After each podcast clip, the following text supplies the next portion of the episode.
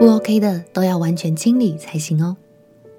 朋友平安，让我们陪你读圣经，一天一章，生命发光。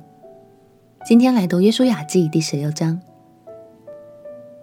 有些朋友会问：约瑟明明也是雅各的儿子，为什么却没有约瑟支派呢？那是因为上帝要赐给约瑟双份的产业，所以直接让约瑟的两个儿子成为两个支派。而这一章我们就来看以法莲支派所分的产业。以法莲虽然是约瑟的小儿子，但因着雅各临终前的祝福，他继承了长子的名分，所分得的产业也十分丰盛哦。让我们一起来读约书亚记第十六章。约书亚记第十六章，约瑟的子孙研究所得之地，是从靠近耶利哥的约旦河起，以耶利哥东边的水为界，从耶利哥上去，通过山地的旷野，到伯特利，又从伯特利到路斯，接连到亚基人的境界，至亚他律，又往西下到亚利提人的境界，到下伯和仑的境界。直到基色，通到海为止。约瑟的儿子马拿西、以法莲就得了他们的地业。以法莲子孙的境界，按着宗族所得的，记在下面。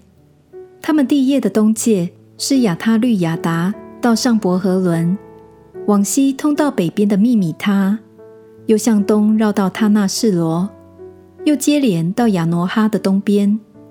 从亚挪哈下到亚他律，又到拿拉，达到耶利哥，通到约旦河为止。从他普雅往西到迦拿河，直通到海为止。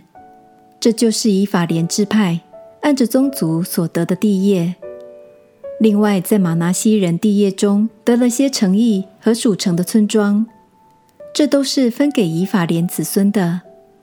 他们没有赶出住基色的迦南人。迦南人却住在以法莲人中间，成为做苦工的仆人，直到今日。感谢神，以法莲这个名字在希伯来文中代表着昌盛的意思。实际上，以法莲支派所分到的土地也是迦南境内最肥沃的，后来也成为中心发展地带。不过，在这章经文的结尾。却诉说了以法莲支派和犹大支派一样，他们并没有完全赶出拜偶像的迦南人。看似轻描淡写的错误，其实对后代子孙造成了非常大的影响，使他们随着迦南文化拜起了假神巴力。这个部分我们在未来书卷中会再看到。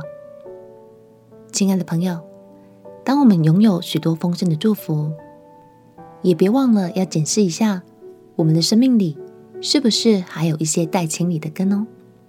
虽然当下我们可能会觉得这些好像都不是什么大问题，但时间一久，可能就会产生更大的破坏力。就让我们一起互相提醒吧。我们一起来祷告。